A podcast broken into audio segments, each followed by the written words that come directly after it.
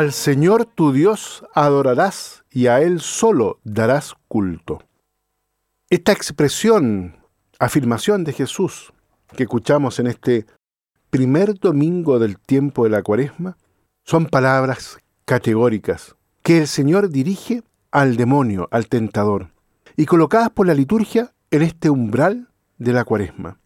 Son un programa incisivo y permanente de vida para el hombre, llamado por la fuerza del amor eterno al servicio al reino de Dios y solo de Dios, y sin embargo desde el comienzo de su existencia contingente y durante toda su vida tan expuesto y susceptible frente a todas las tentaciones a las que le impulsan continuamente el reino de este mundo y el príncipe de este mundo, que hacen todo lo posible para dominar y manipular al hombre, tratando de ponerle en oposición a Dios. Frente al demonio, que le promete incluso todos los reinos del mundo y su esplendor, en contrapartida de la adoración, Jesús responde con la luz y la fuerza de la palabra de Dios, el cual había puesto en guardia al pueblo elegido contra la fascinante y peligrosa tentación de la idolatría. Guárdate de olvidarte de Yahvé, que te sacó de la tierra de Egipto, de la casa de la servidumbre. Teme a Yahvé tu Dios. Sírvele a él. Haz lo que es recto y bueno a los ojos de Yahvé. Nos dice el libro del Deuteronomio, en el capítulo 6. Hoy es necesario que sepamos escuchar una vez más y meditar profundamente estas categóricas palabras de Jesús como un verdadero programa auténtico para todo el tiempo de la cuaresma. La cuaresma un tiempo litúrgico privilegiado, como lo sabemos, un tiempo de conversión. La Sagrada Escritura presenta la vida del hombre en sus relaciones con Dios como una continua conversión interior, en cuanto que Dios, en su infinito amor, llama al hombre a vivir en comunión con Él. Pero el hombre es frágil, débil. Muchas veces vive bajo el peso del pecado. Por lo tanto, para ponerse en comunión con Dios, tiene la necesidad de una actitud de humildad y de penitencia debe orientarse hacia Dios, buscar el rostro de Dios. Debe invertir el camino que lo lleva hacia el mal, cambiar el propio comportamiento moral, ético, religioso.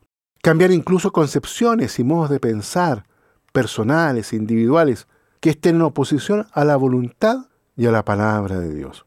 Y Jesús, el Hijo de Dios encarnado, ya desde el comienzo de su ministerio público, lanza a los hombres su llamada a la conversión, el tiempo se ha cumplido y el reino de Dios está cercano. Conviértanse y crean en el Evangelio. Precisamente la cuaresma representa en la vida de la iglesia como un especial grito a la conversión. Ojalá escuchen hoy su voz, no endurezcan su corazón, como nos lo repite frecuentemente el Salmo 94. Este hoy se refiere precisamente a la cuaresma, que en la extraordinaria riqueza de sus textos litúrgicos es una continua, apremiante llamada a la urgencia de la auténtica conversión interior. La conversión es fundamentalmente un alejarse del pecado y un dirigirse, un retornar al Dios viviente, al Dios de la alianza.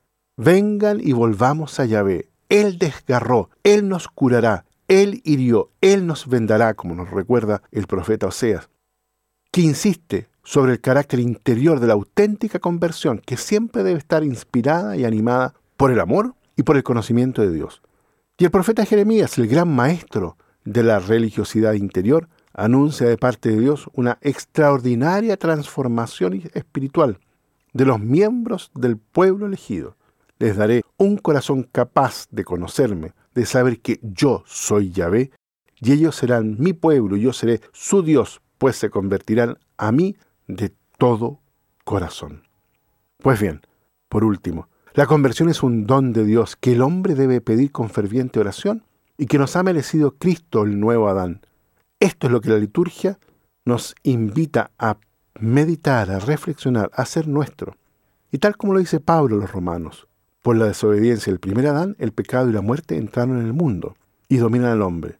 Pero sí es verdad que por la culpa de aquel que era uno solo, la muerte inauguró su reino, mucho más los que reciban a raudales el don gratuito de la amnistía vivirán y reinarán gracias a uno solo, Jesucristo. Bien, queridos amigos, en este primer domingo entonces del tiempo de la cuaresma, los invito para que podamos entrar en este camino, como lo vamos a ver el próximo domingo en la liturgia, un camino de conversión interior, un camino de vida interior, un camino que nos hace cada vez más no solo seguir a Jesús, sino que asemejarnos a Él. Que Dios los bendiga a todos y a cada uno.